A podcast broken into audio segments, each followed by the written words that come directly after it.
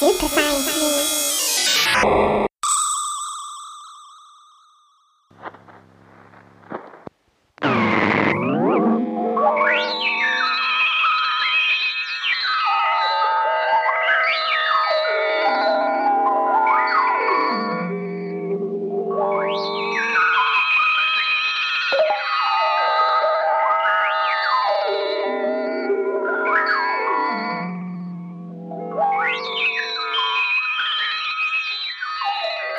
Willkommen bei Super Science Me Wissenschaft und Fiktion auf Radio Orange 94.0 in Wien.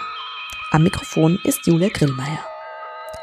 This is a very special episode of Super Science Me. I've just come back from a trip to the US. I've been to California and there in the San Francisco Bay Area I met Rudy Rucker, science fiction author, original cyberpunk, mathematician and painter. Since I am a fan, and in his books there are a lot of critters and a lot of tentacles, Rudy Rucker and his work showed up quite a lot on this broadcast already. This November, he was so kind to meet me at his home and record this interview with me that you will hear in the next hour. We talk about tentacles and critters, of course. Uh, we give too much credit to the brain sometimes, and that tentacles, they're very cool. We also talk about futurism. The thing is, science fiction, we're not really about predicting ways for people to make money.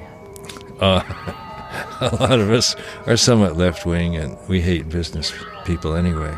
And life philosophies. If you look at a stone, well, how could you say is a stone is alive? Well, it has an octillion atoms in it, and they're connected to each other, they're vibrating, they're entangled. And so it's just exceedingly rich system why not say that that could be alive? And we talk a lot about science fiction tropes, for example, robots. Even worse is sometimes when they'll have the machine talk in all capital letters. Like, you can speak English, but you don't know how to use the shift key.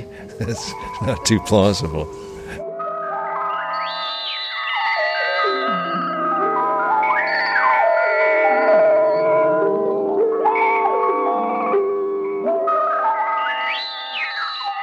The dusty sound pieces you will hear throughout this episode are from California Kurt's new album Scriptures, just released on the Viennese underground tape label Red Rights.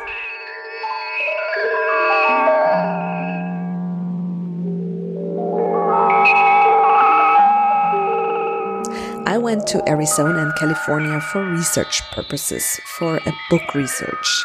And what I'm interested in for my book is this intersection between science fiction literature and contemporary futurology or futurism. So the attempt to make meaningful statements about the future. And this, of course, also happens often through storytelling and through writing scenarios.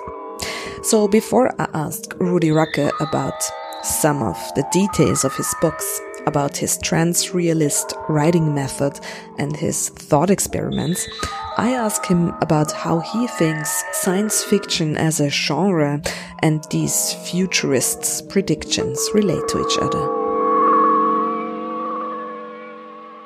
Yeah, I'm talking to Julia Grillmeier here from Vienna, and she has a podcast there. And the question is the relationship between science fiction and futurism. And uh, some futurists are quite well paid just for existing, and science fiction writers only get paid when they sell something. So there's a little a different kind of pressure on you to produce things. My friend Bruce Sterling, I've written a number of science fiction stories with him, and he often will consult as a futurist for companies like Global Business Network. And he's, you know, he always has a funny way of putting things. And he says, the companies that come and call in the futurists, they're the ones who know their business is dying and they're grasping at straws. The thing is, science fiction, we're not really about predicting ways for people to make money. That's not really something that we care about. Uh, a lot of us are somewhat left wing and we hate business people anyway. But uh, one of the things with science fiction, often the process is, in a way, it's similar to futurism. I, I look at the present and my surroundings and what's happening around me, and then I'll think, well, what if I dialed that up just another notch, you know, just a little bit further? And uh, that's sort of what futurists do too. Uh, another thing in the motivation of science fiction, again, I'm not really interested in predicting future business conditions. I, I want to find a great story that's that's trippy and that's exciting and that will maybe enlighten me a little bit or frighten me and amuse me. And I do like it to be realistic, though, and so then there is a sort of intersection with futurism that I always like my science fiction stories to make sense. That's a that's sort of a difference between science fiction and fantasy. They're, the scenarios they depict aren't really so different. I mean, there's people flying, or people shrinking, or people traveling in time, or reading other people's minds. But in in fantasy, you're not obligated to provide any sort of explanation. You, you'll, you know, just wave a wand or something like that. And in science fiction, we, we feel like we have to make up some sort of explanation. Though usually these explanations are only they're only paper thin. They're not very logical necessarily, but it is a process that we do. And maybe I, more than some science fiction writers, I'm into that, the sort of making the science make sense because uh, you know I was trained as a, a mathematical logician and I have a PhD and I like to think logically. So, in the process of of doing that logical theory, it's useful for the fiction because it'll suggest things that I might not have thought of, and it'll, suggest constraints that I hadn't thought of. And it's always good to have some constraints in your story because then that's a challenge for the characters.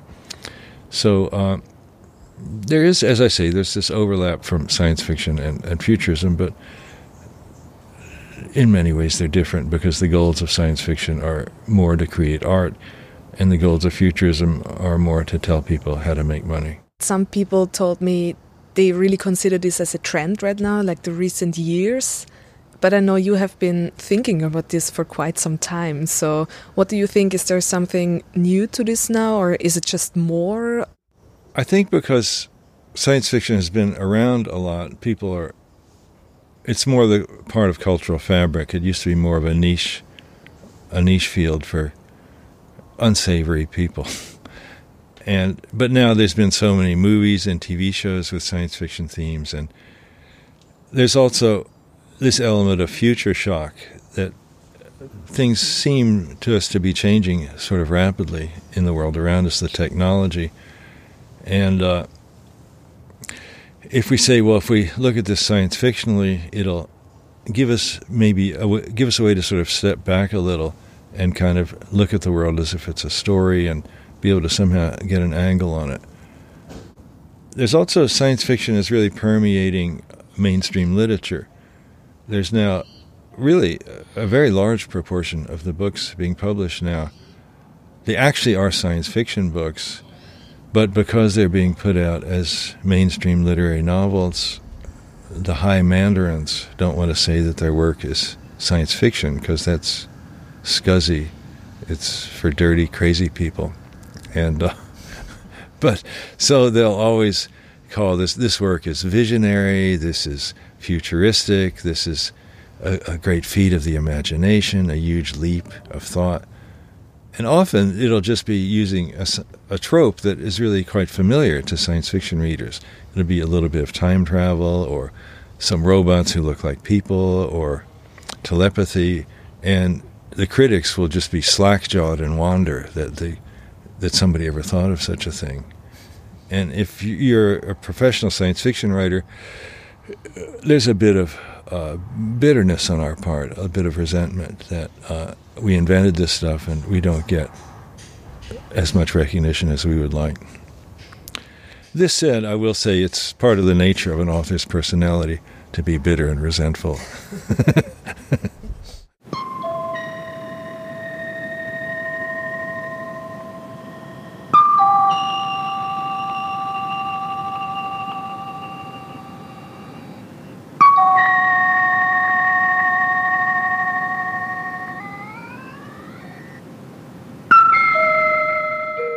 There's a group in Palo Alto, and they're called uh, Institute yeah. for the Future, okay. IFF, yeah. yeah. in Palo Alto.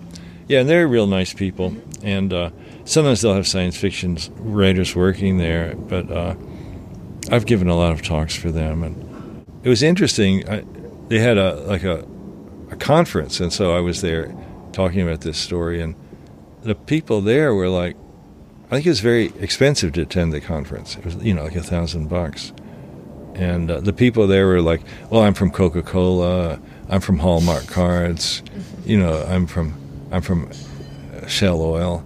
I mean, people from really big companies are, are taking futurism seriously because yeah, the world is so chaotic and nobody knows what's coming.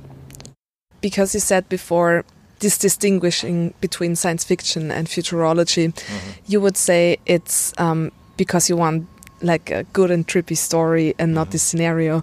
But don't the futurists especially ask you and other science fiction writers for scenarios because they also want them to be trippy and maybe not this in this predictable, yes. plausible way, but especially because if one thing is sure, then it's that it's getting more crazy and unpredictable than we can imagine right now.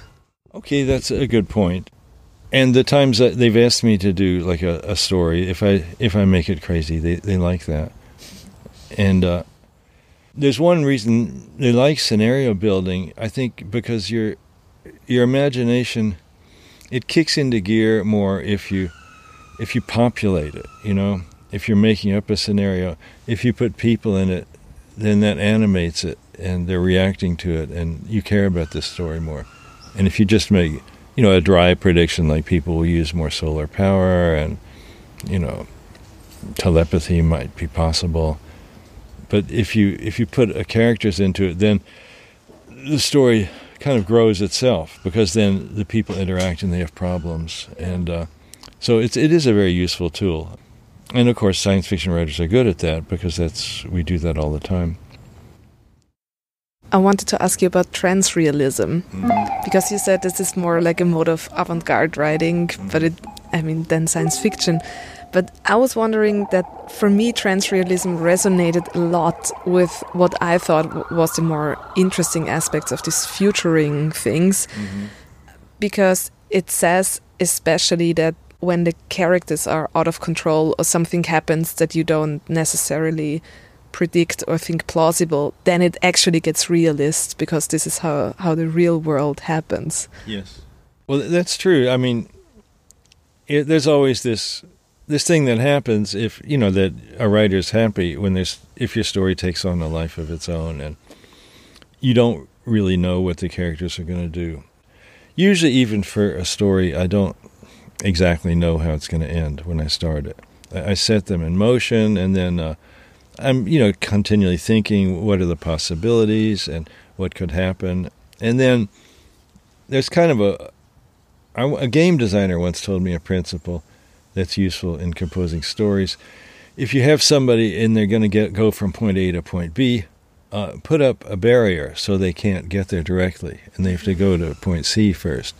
And so that's that's kind of a composition principle that you that you use, and you can even then have a barrier between A and C. It's I mean, you can make it as hard as you like, but uh, so that's something about making things surprising things happen. Another thing I once saw somebody say: if you're writing a story and you think of some completely crazy, unexpected thing to happen to the characters, always do that, and. Uh, that's pretty useful as principle too. You just you think it's going along, and then just throw something in and ruin it, and then perturb the system would be another way to put it. So that's a kind of trying to make a, a chaos laboratory. You could think of a story as. Yeah. In your collected stories, you had this. Um, I think it was five categories, right? Where you said, "Well, my stories are either this or that." And one was also thought experiments. I think actually the first one was thought mm -hmm. experiments. How would you distinguish that from the transrealist writing? Well, I grew up. I was fascinated by the beatnik writers and William Burroughs and Jack Kerouac and Allen Ginsberg in particular.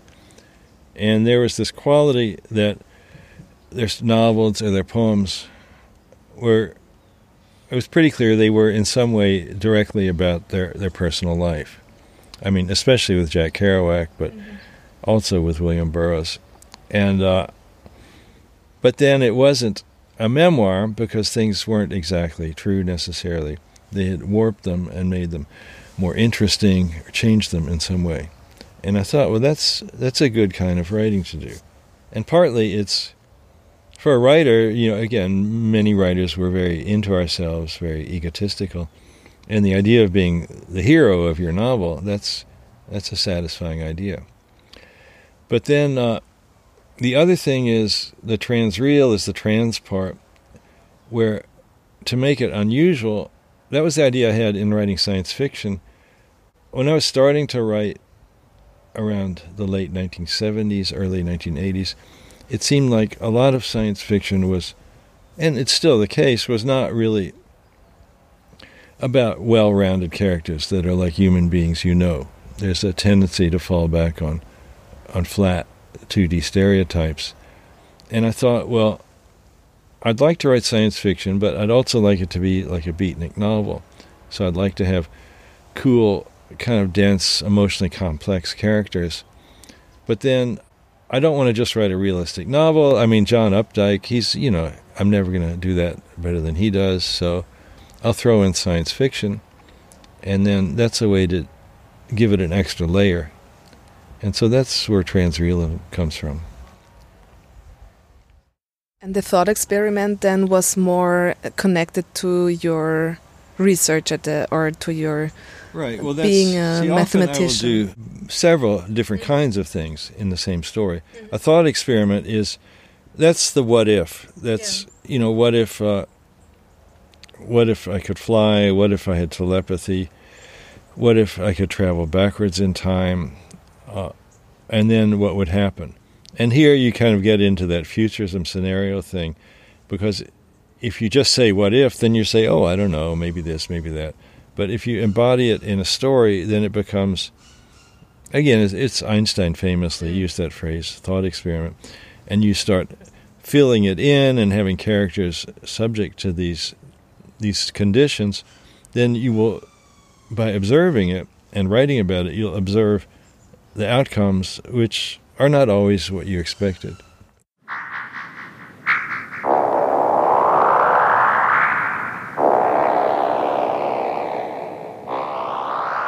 That's I was very interested always in the notion of robots having human intelligence. That's you know a very classic trope in science fiction. And then uh, I was really pushing on this idea in the late 1970s, and I got my PhD in mathematical logic, as I mentioned, and there's lots of philosophical or mathematical philosophical work speculating can a machine think. You know, it's sort of a dead horse. We've just beaten on that so much, but it's it's still an interesting problem. When I wrote my novel Software, I was kind of looking for a way to write about robots that were intelligent. And by then, uh, I'd studied Gödel's incompleteness theorem quite closely. I even met Kurt Gödel, and I was at the Mathematics Institute in Heidelberg, Germany.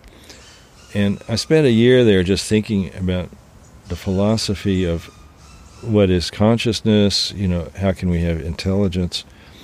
And looked at in a certain way, Gödel's theorem says that you can't, in fact, write down a simple description of, of consciousness. You, you sort of a system can never really be as smart as itself. And then you'd have to be smarter than yourself, but you can't be smarter, so you can't describe what you're doing. And Gödel made sort of a passing remark. He said, Nevertheless, we could ca- cause such a system to come into being. And he was very concise. He would just say this, and then you go and think about that for three years. And I eventually came to realize what he meant was that, or what he could have meant, was that you could evolve intelligent robots. And now this is kind of a it's a very familiar idea. And when I first wrote about this, this was not at all a familiar idea. It was yeah. I was like the one of the first people to even write about that. Because it's too hard to design something, but evolution, I mean, how did we get our intelligence from evolution? So then I had the idea of letting the robots evolve and become more like humans.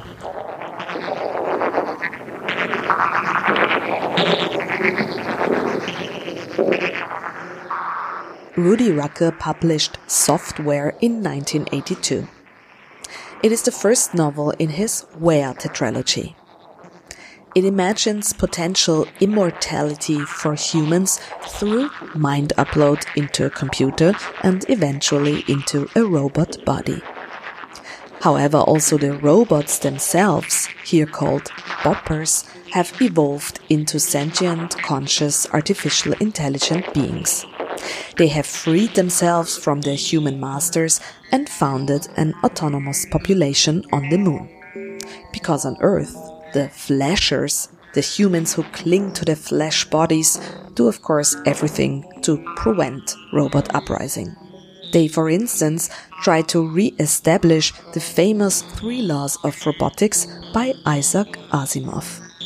First law, a robot may not injure a human being or through inaction allow a human being to come to harm. Second law, a robot must obey the orders given by human beings except where such orders would conflict with the first law. Third law, a robot must protect its own existence as long as such protection does not conflict with the first or the second laws while in a more classic science fiction narrative, like in the story of Isaac Asimov, we would read how a clever human computer scientist fixes the intelligent machines so that they would serve us again. In this early cyberpunk novel, however, Rudy Rucker describes how the robots discard what they consider ugly human chauvinist priorities and instead of some transhumanist utopia, the story climaxes with chaos, loss of control, and identity theft.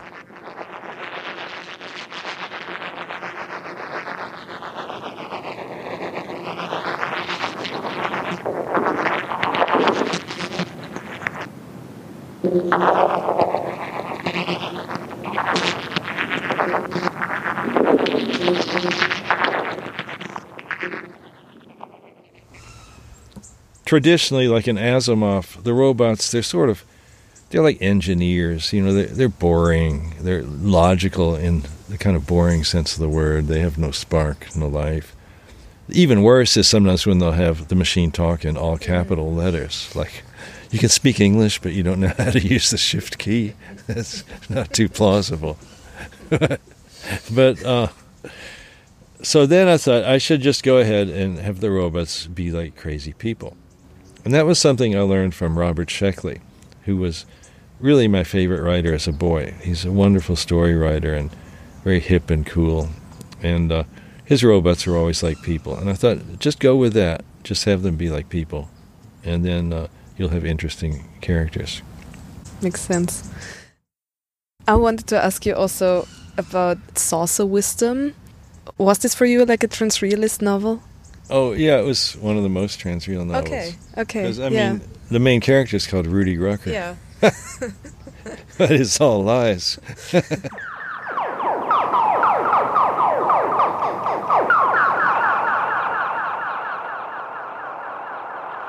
Saucer Wisdom was published in 1999. It tells the story of Frank Shook and Rudy Rucker, Shook is in contact with space and time traveling aliens who show him around in the future. And what he sees there, he then tells to the protagonist, science fiction author Rudy Rucker, who then writes a futuristic account of what Shook has witnessed. And indeed, Saucer Wisdom was itself long labeled non fiction. I, that was a strange, the way that book came into being was a strange thing where Wired magazine wanted to start publishing books, and uh, my friend Mark Frauenfelder was working there, and he later made his fortune with Boing Boing. He started that blog, but then he was an editor at Wired magazine, and I'd written some articles for Wired, and he says, "Why don't you write a book about futurology? You know, a book about things that could happen." And then I thought, okay, I, I can make up a lot of ideas. And then uh, I showed them to him, and he says, "Well, these are good ideas, but we need some sort of frame. Like, where did you get these ideas? Could you make up some framework?" And then I had this idea that it would be cool if I knew uh, somebody who traveled into the future, and he actually came and told me these, and he'd seen these ideas.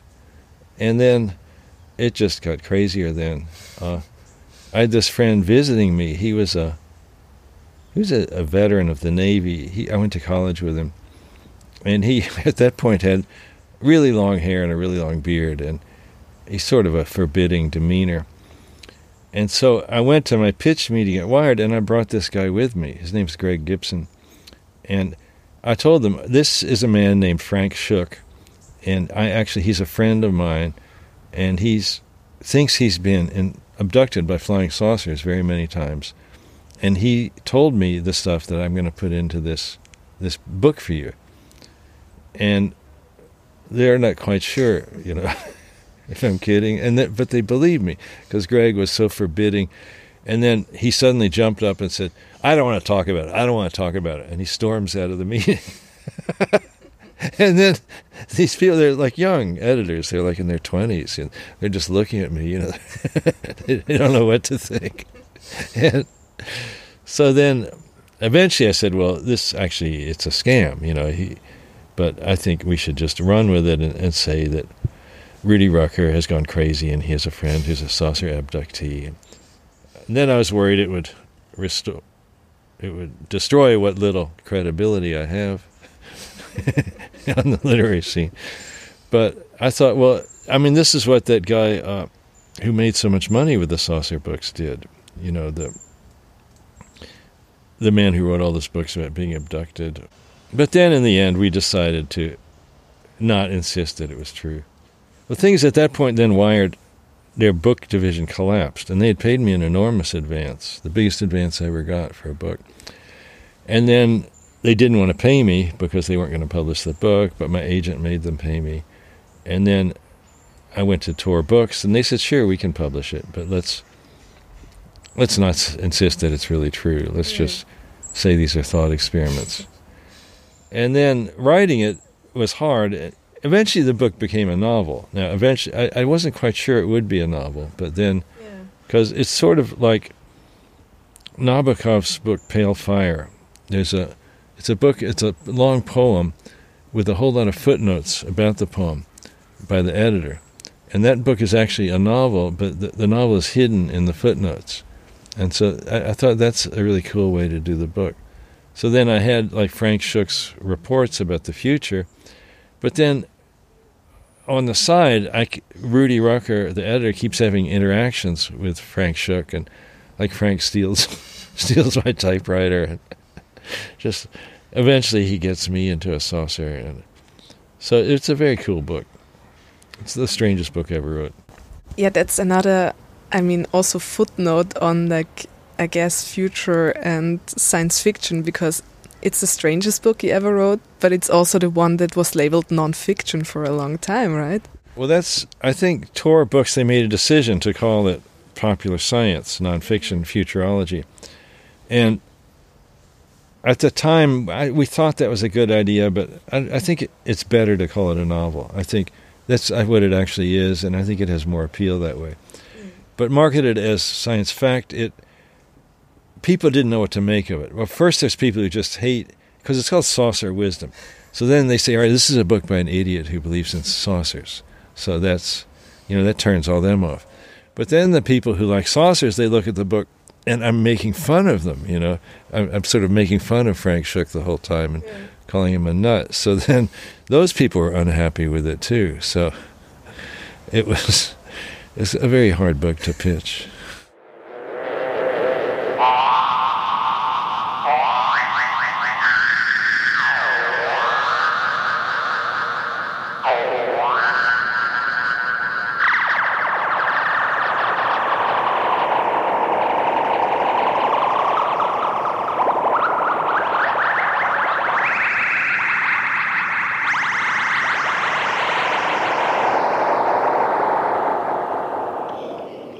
Do you have like interactions with contemporary sci-fi and other writers that you find interesting, or what aspects of contemporary science fiction you find appealing? Well, I, I treasure my friendships with other science fiction writers. There, there aren't really so very many of us. Uh, really, only a few hundred at any given time. And uh, well, the old cyberpunk gang. I'm, like this Bruce Sterling and William Gibson and John Shirley and Paul Di Filippo. I love those guys, and it's I always love to talk to them, and I collaborate more than most science fiction writers do. I think Harlan Ellison collaborated a lot, but I think I've collaborated more than most people.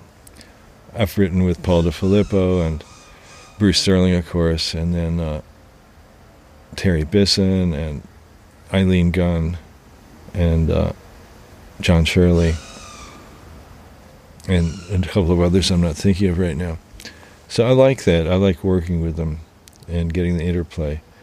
I don't go to science fiction conventions all that much. Uh, it's a lot of trouble, and I'm really not in the first tier of popularity in science fiction. I'm more a little, always been a little bit underground, and so I don't meet a huge number of people there who who have read my work or are interested in it. So that's that's not very gratifying. There's you know a lot of new writers coming up, and I you know I, I'm not too familiar with their work. I mean, Charlie Jane Anders and Annalee Newitz. I just went to a presentation they did the other day, and that was good. Charlie Jane Anders has just published the novel The City in the Middle of the Night. And in 2016, her novel All the Birds in the Sky came out. Annalee Newitz wrote Autonomous in 2016 a novel that also thinks about personhood of sentient AI and robots. Recently, she has published the novel The Future of Another Timeline. Together, Charlie Jane Anders and Annalee Newitz host and create the podcast Our Opinions Are Correct. Definitely one of my favorite American science fiction podcasts.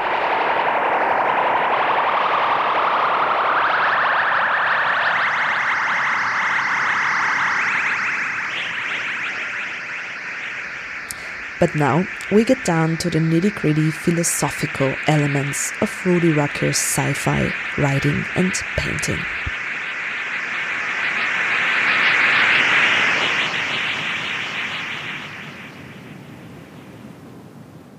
Are you like a science informed animist? Yeah, I would even go further than animism. Mm -hmm. You might know I wrote a book called Hylozoic, and that's a Greek word and uh, hylo is matter, and zoic is alive, and that's the doctrine that everything is alive. And animist is sort of the same. It's saying everything is intelligent. They're, they're kind of almost the same thing. And uh, I think if you analyze it, and I've talked to this about this with Stephen Wolfram. Uh, he's like the the great prophet of a new kind of science, a new way of thinking about physical computation as being it's as rich as anything in a computer. Uh, you always like example I always think of is if I look at like the leaves on a tree and if they're moving slightly in the wind, they're doing something a chaotic computation, and generally any chaotic system is logically speaking is capable of universal computation. That is, it can emulate any behaviors whatsoever if you find a way to do the input and output. Another example I always use if you look at a stone, well, how could you say as a stone is alive? Well, it has an octillion atoms in it, and they're connected to each other via things a little bit like springs, the forces that they're vibrating, and then there's a quantum field around them. They're they're entangled, and so it's just exceedingly rich system. So, I mean, why not say that that could be alive? And conscious.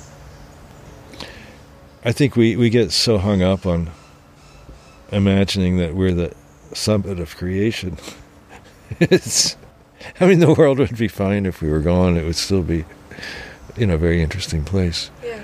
So, uh, yeah, so I, I've always liked that idea. And the idea of the universe as a whole being alive, that's also an idea I like. That's a sort of uh, pantheism. And I'm comfortable with that. It makes me feel at home in the universe. There was a man, uh, Fechner, in the 19th century, and he wrote a lot about hylozoism. And uh, he said, well, if you imagine that the universe is all dead and we're just these few spots of light, of life and intelligence, then it's like you're in this huge warehouse full of, and there's no lights and there's just this dark machinery there that you can bump into, and we're just fireflies, you know, in the darkness. And that's a sort of unpleasant way to think of the world. And he said, or we can take the daylight view of the world, and we just imagine that the lights are on and everything is illuminated with intelligence. And uh, I think that's a more pleasant way to think of the world. So this obviously in, informs your writing, right? Sure. Yeah. How does it affect not only your perception of the world, but your living in it? Well, I'm always trying to be comfortable in my own skin and trying not to be stressed out and trying to be well there's the thing of remorse over what you did in the past and then there's the fear of the future and in the now you can be compulsive about accomplishing some task so to kind of uncouple from that whenever i can i mean I'm like anybody else, so I get hung up on the game, you know, and I forget all my good intentions. But if I can mellow out and feel like all is one, I'm part of the universe, there's, I'm safe, there's nothing to worry about, that's a touchstone for me. Mm-hmm. Mm-hmm. That's very interesting what you said about the world in itself being alive, like the cosmos or the, or the universe. And it's what a lot of philosophers or like contemporary uh, academics right now are doing with this turn of posthumanism. Are you interested in that at all, or do you have any thoughts on that? You mean specifically what about posthumanism? Yeah, like this critical posthumanism that is not so much about transhumanist futures, but more about we become posthuman by thinking differently about the world, not not by manipulating so much our bodies and cognitive features. Um, I'm not sure I know much about that movement, but I mean, it sounds reasonable. The transhumanism is something a little bit different. Mm. That's like in Silicon Valley, people that are obsessed with uploading their their mind into the cloud. Which, at first, science fiction, I think that's a very interesting theme. Uh, I, I wouldn't want to center my life around it. I heard a funny story. Some guy I know, he was saying uh, his grandfather died and left his father, you know, a good sum of money.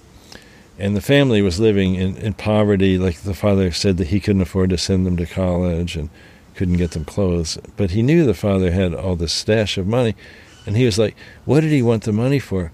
And turns out he was using the money to buy a, a policy to get his head frozen when he died. Thanks a lot, Dad. exactly, yeah.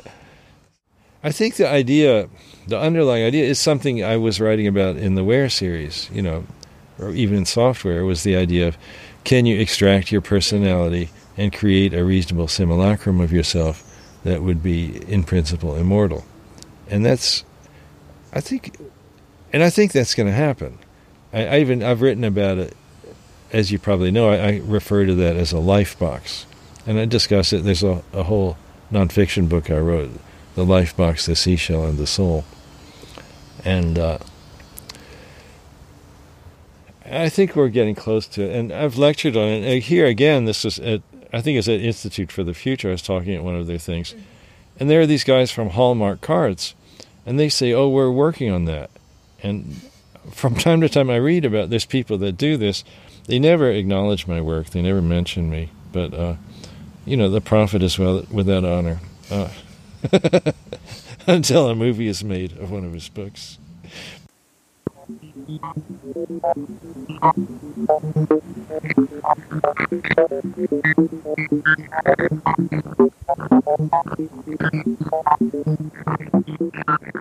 But uh, so I think that's going to be a big, big business.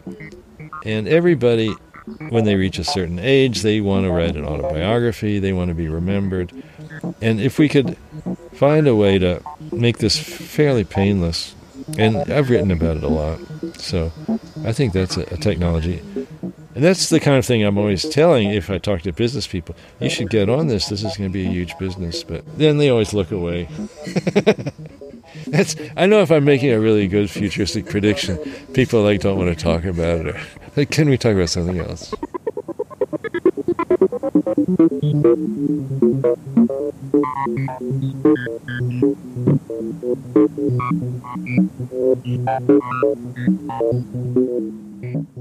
They rather use this intelligence for a self-driving car or for something similar boring, right? Intelligence for self-driving cars, yeah, that's good. Yeah. I, I got to ride in one with Bruce Sterling actually.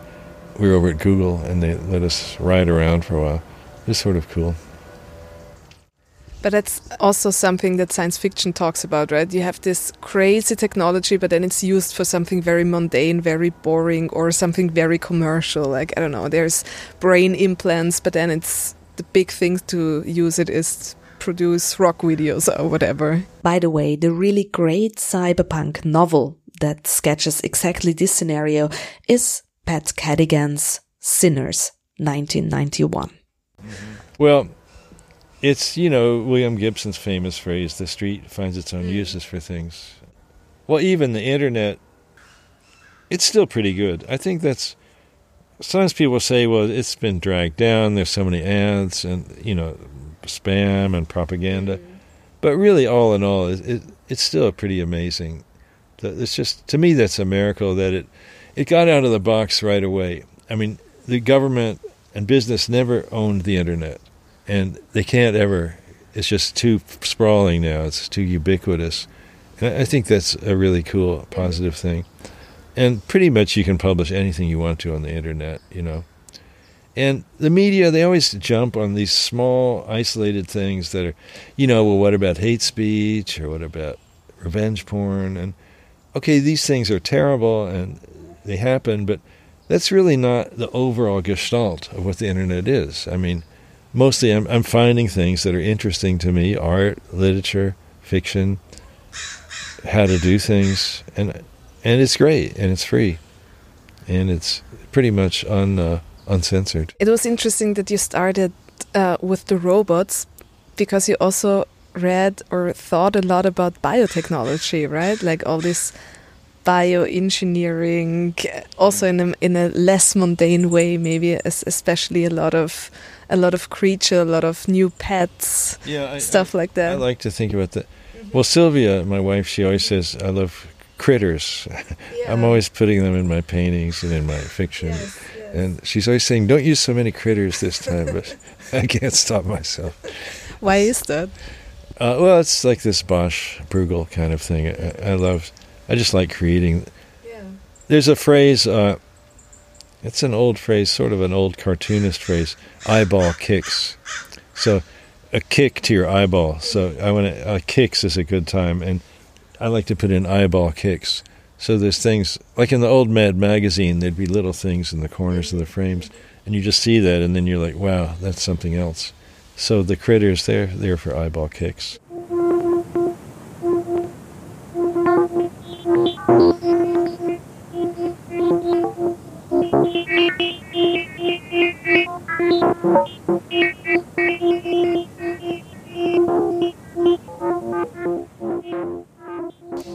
Yeah, I think biotech. I, we haven't really talked about that much, but I think that that is going to be just huge in the the 21st century, and we're really just getting started with it. The thing about biology, it's always so much more complicated than you imagined. But if you read like a technical article, it's it's always you think, okay, I've got it, and then they're like, but wait, yeah. it's just so unbelievably gnarly. So we're still really walking in baby shoes there. And, uh, but uh, yeah, I think we could have all sorts of cool stuff.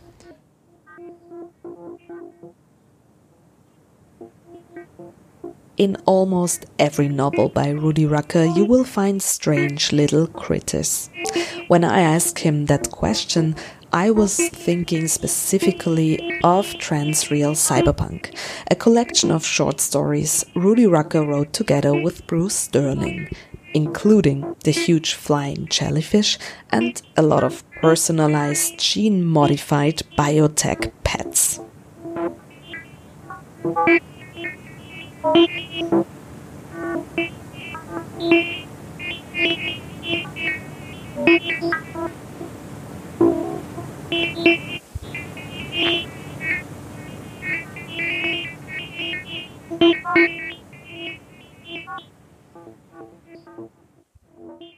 I, I, it seems reasonable to imagine that in a hundred years we don't won't be using chip-based computers at all. It just seems it shouldn't be that hard to make living things that mm. can act like a cell phone. It, it's I don't see why it couldn't be done. Mm-hmm. So, talking of critters, there's also a lot of tentacles in your paintings, in your writings. Yeah, I, what about the tentacles? Well, I like that kind of curve. It's mathematically, I've always been interested in curves that they're sort of infinitely differentiable. That is, they're very, very smooth. They're not just like a part of a circle or an ellipse, mm-hmm. like they curve back on themselves. And I like to try to draw them. I, I like seeing them and thinking about them. And I love on octopuses, they say that their antenna, each tentacle has really as much intelligence as their brain, and that's very cool to think about. Because yeah, yeah. uh, we give too much credit to the brain sometimes, yeah. and that the tentacles they're very cool. Not only octopus, there's a lot of jellyfish also, right? Jellyfish, um, I also love. Yeah. they're mathematically pretty simple to understand what they're doing, and uh, Bruce Sterling, he's always nostalgic about we wrote a story about giant flying jellyfish. It's called Big Jelly. And even, I mean, that was a long time ago. It was like 20, 20 years ago at least. And he still will always send me, whenever he sees something funny about jellyfish, he'll always send me the link. I've just been to the Monterey Bay Aquarium. Yes. And this also appears on, in several spots in your novels. Yes. Bruce and I actually were there for uh, a conference of, uh, I think, computer human interfaces, and we were speaking there. And the, part of the conference was in the Monterey Bay Aquarium, and they had a big show of jellyfish that time. And that's sort of where we got into it, to writing that story. Yeah, it's a fascinating place. I mean, I've also been to the to the jellies uh, mostly when I was there. Yeah, yeah, yeah, the jellies they're amazing. It's fun to just see. Well, there's always it's a truism, but we we sometimes long to see alien creatures, but mm. we've really got s- some things here that are about as alien as yeah. as you could yeah. want.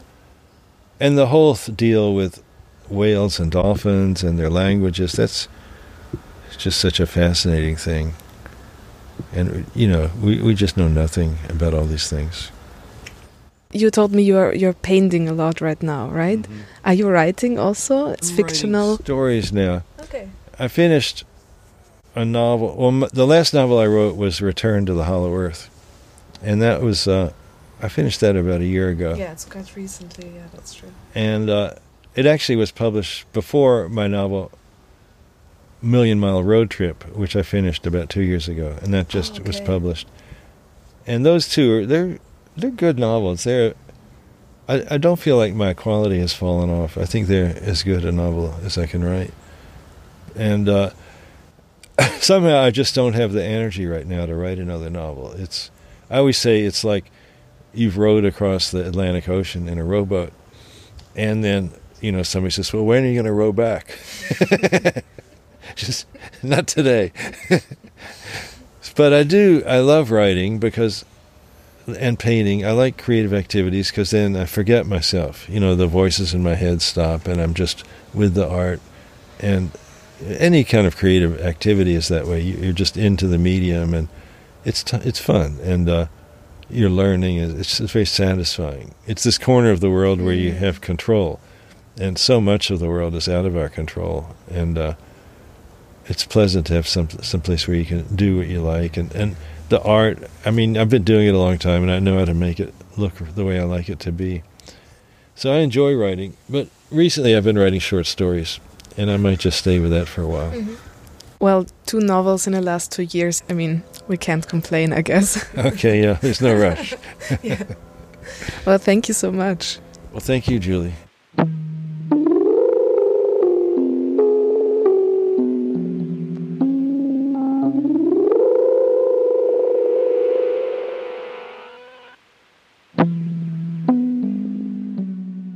Das war Super Science Me, Wissenschaft und Fiktion auf Radio Orange 94.0.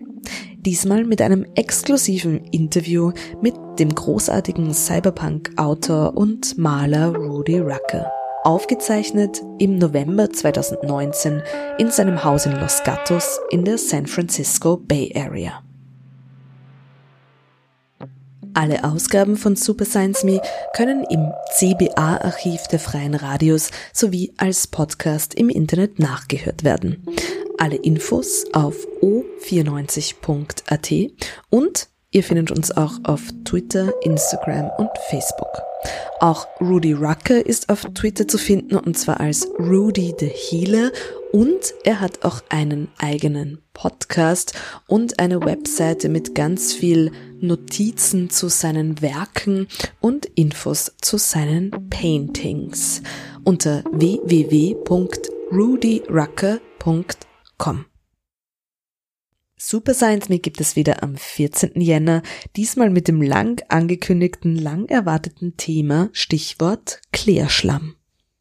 Julia Grillmeier sagt Danke fürs Zuhören und bis bald bei Super.